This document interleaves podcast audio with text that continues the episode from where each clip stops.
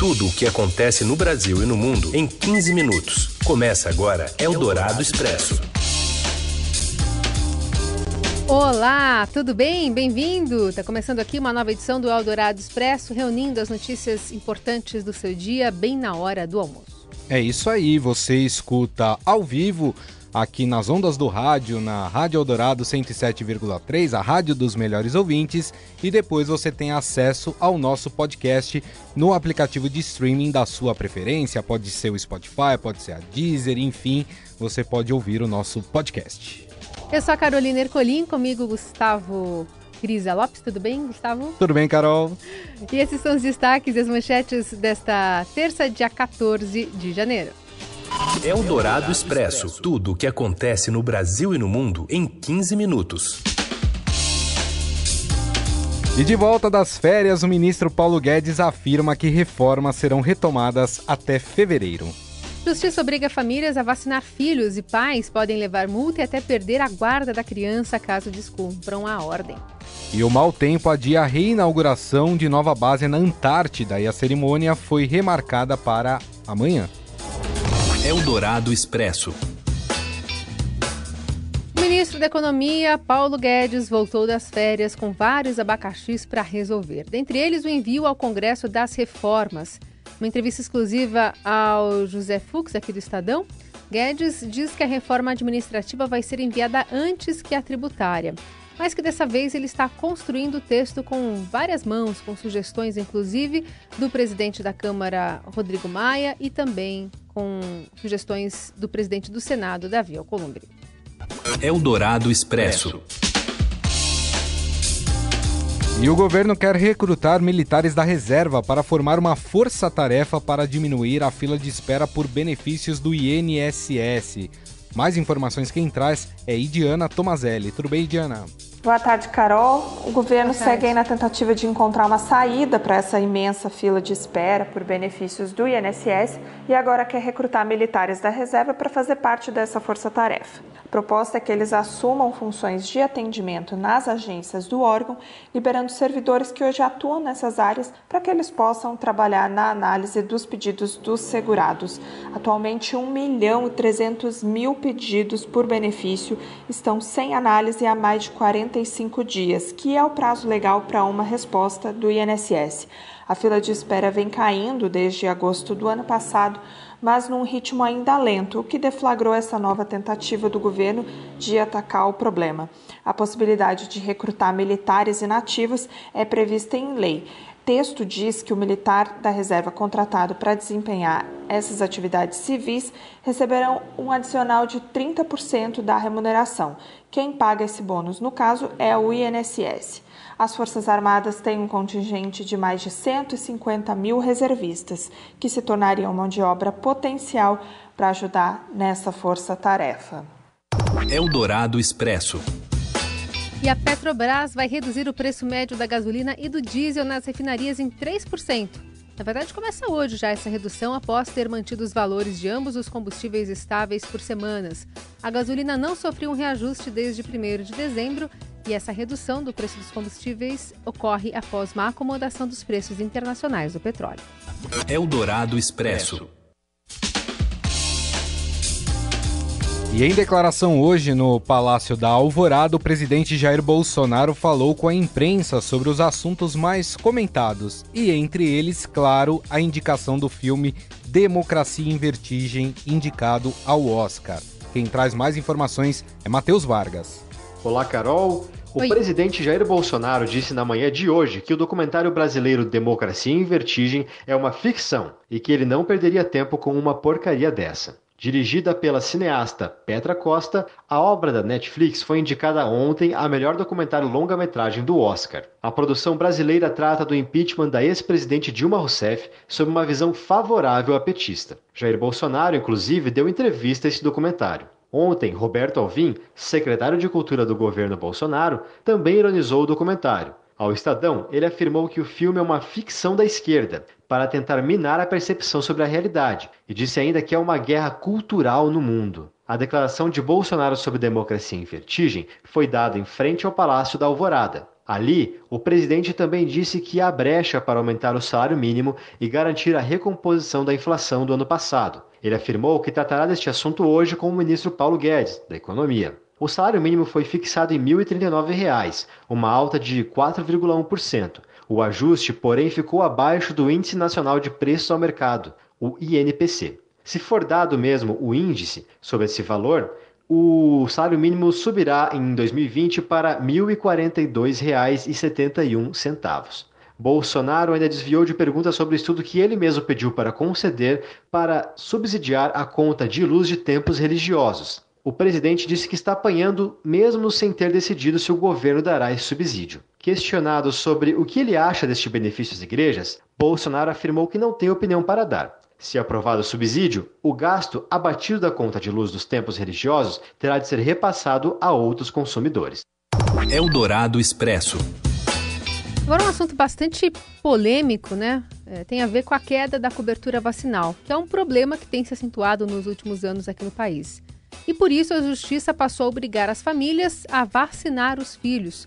Quem tem as informações é a repórter Paula Félix. Oi, Paula. Olá, Carol. Ao menos três casos de famílias que foram obrigadas pela justiça a vacinar os filhos ocorreram nos últimos seis meses no Brasil. Isso em um cenário que o país enfrenta a queda da cobertura vacinal e retorno de doenças erradicadas, como o sarampo. O último caso foi em Minas Gerais, onde um casal se negava a vacinar os dois filhos. Também houve registros em Santa Catarina e no interior de São Paulo. Os pais alegavam motivos religiosos e supostos artigos científicos, embora estudos internacionais comprovem a segurança e a eficácia das vacinas. Especialistas explicam que a vacinação é um direito previsto no Estatuto da Criança e do Adolescente e que os pais que não vacinam os filhos podem ser multados em até 20 salários mínimos. Em casos mais graves, quando há negligência também contra as crianças, eles podem perder a guarda dos filhos. Eldorado Expresso. E o Irã anunciou hoje que foram presos alguns indivíduos envolvidos na queda do avião ucraniano que matou 176 pessoas. A justiça do país não informou quantas foram presas nem os nomes delas. Desde a admissão de culpa pelas autoridades iranianas, o país tem vivido uma onda de protestos. Manifestantes dizem que a polícia abriu fogo contra eles usando balas de verdade e bombas de gás. Única medalhista olímpica do Irã cita mentiras e injustiças e abandonou o país. A atleta de taekwondo diz que foi usada como marionete pelo regime iraniano. Eldorado Expresso. E o Ministério da Economia elevou nesta terça a sua previsão para o crescimento do PIB de 2,32% para 2,40% em 2020. A projeção está no boletim macrofiscal divulgado pela Secretaria de Política Econômica. E para o ano de 2019, cujo resultado ainda não foi divulgado pelo IBGE, a previsão da área econômica de crescimento passou de 0,90% para 1,12%. Ainda na área da economia, apenas após dois meses seguidos de alta, o volume do setor de serviços caiu 0,1% em novembro, na comparação com outubro. E também, segundo o IBGE, trata-se do pior resultado para meses de novembro desde 2016, quando houve uma queda de 0,3%. Você ouve Eldorado Expresso. De volta com o Dourado Expresso, as notícias mais importantes bem no meio do seu dia. Ficou para amanhã a inauguração da nova base brasileira na Antártida. Segundo a Marinha, o mau tempo impede o deslocamento das autoridades que saem de Punta Arenas, no Chile, para a Antártida. Mas tudo isso vai depender das condições climáticas. A editora do Estadão, Luciana Garbim, que já esteve lá no ano passado, lembra e lembrou também mais cedo aqui no Eldorado que o tempo é bem estável por lá e muda com bastante frequência meteorologia pode mudar tudo na Antártida. A meteorologia muda muito rápido. Então, quando você tem, consegue pegar tempo bom, meteorologia boa, também é um grande presente. Aliás, a, a Luciana também explicou para a gente uma grande diferença que diversos ouvintes mandaram para a gente durante a conversa. Afinal de contas, o certo é Antártica ou Antártida? A gente no Estadão sempre escreveu Antártida. E aí eu lembro que um dia o comandante do navio onde eu estava chegou e falou, mas vem cá, por que, que vocês escrevem Antártida? Com D. Assim, os militares e os cientistas costumam dizer Antártica. É, agora, as duas formas são corretas. Quando o Brasil, por exemplo, aderiu ao Tratado Antártico, ele se referia ao continente como Antártida. Hum. Na verdade, esse nome vem dos gregos, e é engraçado, os gregos, há muito, na antiguidade, já imaginavam. Eles conheciam o Ártico e eles imaginavam que, pelo princípio da simetria, se existia o Ártico, tinha que existir o antiártico, né? Hum. E ártico vem da, vem da palavra grega também, que significa ursa, porque tem a ursa polar, a estrela que guiava os navegantes ali no Ártico, então eles imaginavam que existiria uma, uma antiártico, que é a palavra grega. Então vem desse ártico, que é a palavra grega. Hum. Mas com o tempo as duas formas foram sendo aceitas, então ambas são corretas demais essa explicação da, da Luciana, então dá para usar as duas versões.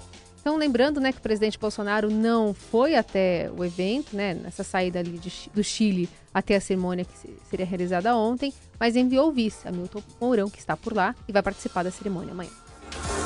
Eldorado Expresso. E tem polêmica no futebol. O Atlético Goianiense acertou o empréstimo do goleiro Jean, afastado pelo São Paulo. Vale lembrar, ele foi preso nos Estados Unidos após agredir a mulher. E a torcida do clube de Goiás não aprovou a chegada do goleiro. Quem fala mais sobre o assunto é o Rafael Ramos. Olá, boa tarde. Boa tarde. A diretoria do Atlético Goianiense está sendo duramente criticada após contratar por empréstimo o goleiro Jean, afastado pelo São Paulo depois de ter sido preso nos Estados Unidos acusado de agredir a mulher. A diretoria do clube goiano alega que dará respaldo ao jogador e que é preciso aguardar o desfecho do caso na justiça. Após a prisão nos Estados Unidos, o contrato de Jean com o São Paulo foi suspenso. O clube goiano arcará com os salários de Jean e terá ainda direito a 20% de uma possível futura venda do goleiro de 24 anos. Eldorado Expresso.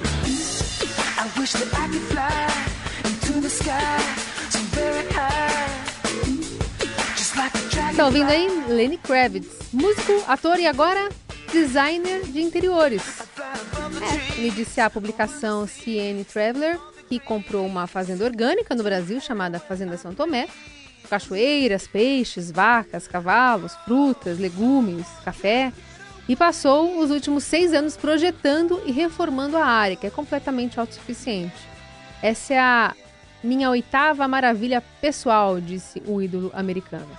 A fazenda colonial do século XIX fica localizada em Duas Barras, no interior do Rio de Janeiro. Custou 12 milhões de reais. Foi mostrada à imprensa pela primeira vez em um vídeo da revista Architectural Digest.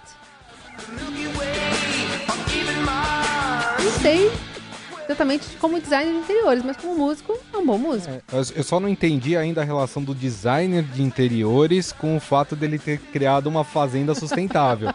Mas a gente é. chega lá para entender. É, é. Talvez ele tenha criado coisas bem curiosas, né? Pode ser. Vou, vou de, assistir o vídeo. É, de reforma aí, mas, mas pensando no meio ambiente. É Sei isso lá. aí. Muito bem. Quem sabe eu não faço uma visita Lenny é, Rio de Janeiro, é logo ali, perto de Friburgo. É isso aí. Né? Enquanto isso, a gente vai ficando por aqui. Amanhã tem mais Eldorado Expresso para conversar conosco. A hashtag é Eldorado Expresso nas redes sociais. É isso aí. Muito obrigado mais uma vez pela audiência de vocês. Um grande abraço, Carol, e até um amanhã. Um grande abraço, até amanhã. Você ouviu Eldorado Expresso tudo o que acontece no Brasil e no mundo em 15 minutos.